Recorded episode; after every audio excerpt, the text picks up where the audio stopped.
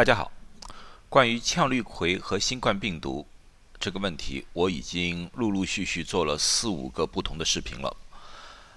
这里面我最主要的解释了一下羟氯喹的作用，以及羟氯喹的副作用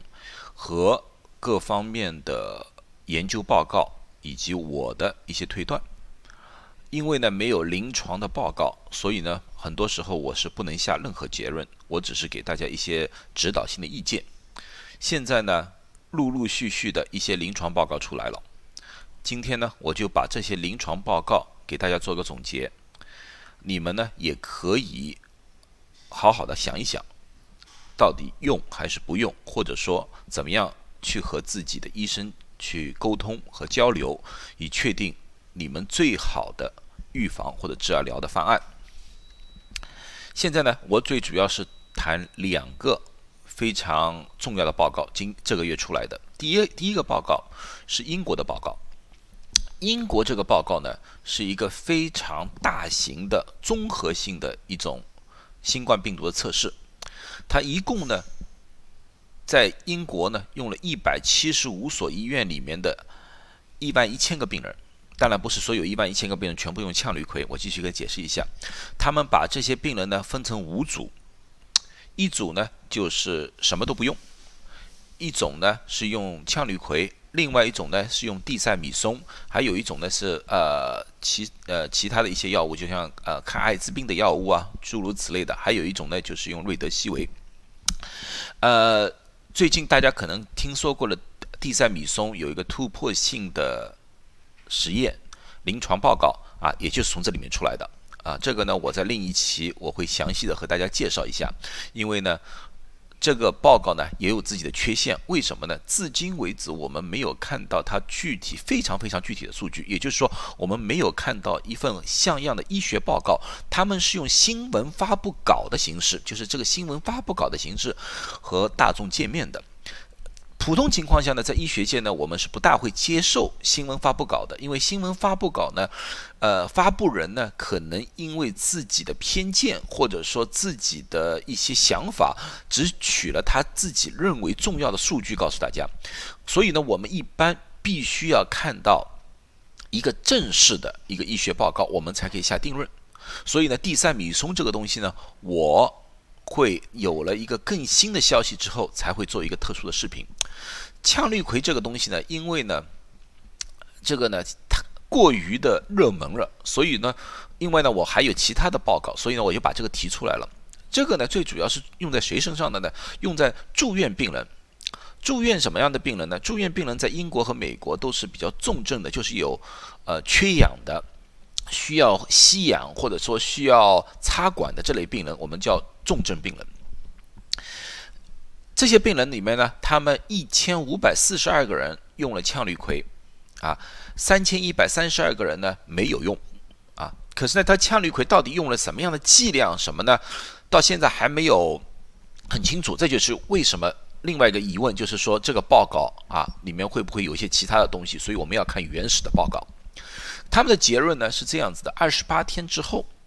用了羟氯喹的重症病人，百分之二十五点七的死亡率，可是呢，不用的呢是二十三点五的死亡率。从这个来看呢，羟氯喹是没有任何效果。所以说呢，英国方面呢已经把羟氯喹去除于住院病人里面了，就住院病人已经不建议用羟氯喹了。啊，这是英国的一份报告，这是它的缺陷，也是它的发现。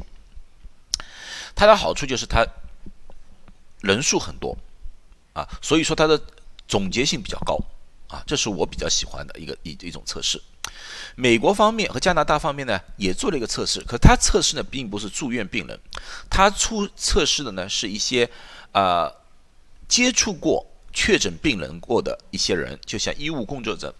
他们呢必须是在两米之内，就是 six feet 以内。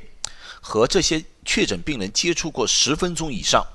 就是说帮这个病人检查身体啊，或者和这个病人交流啊，而且呢是要在没有戴口罩，或者说戴了口罩没有戴护目镜的情况之下，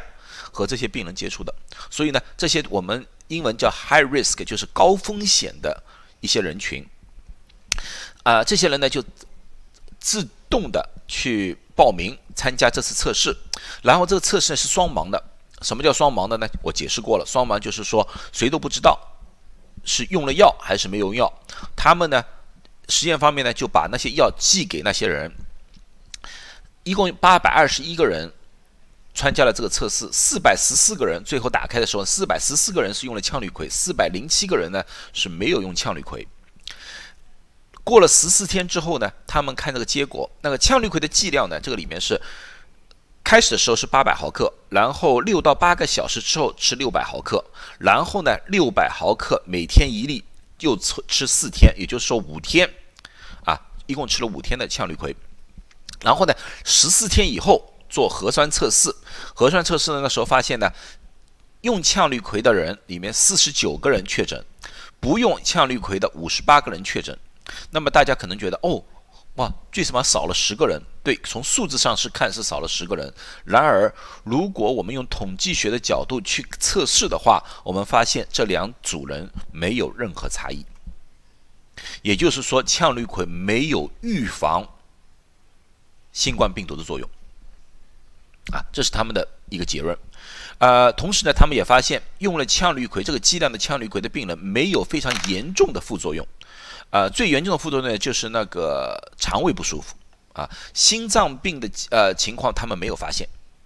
啊，这就是一个科学的严谨的态度，是怎么样就怎么样啊。大家呢和大家说一说，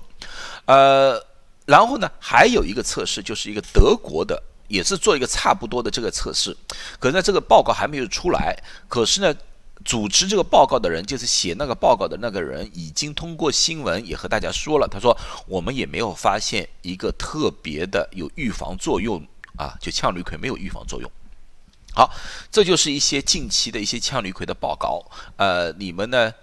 听完之后呢，也用自己的理性的方法去分析一下羟氯喹到底有效还是没效。好，谢谢大家。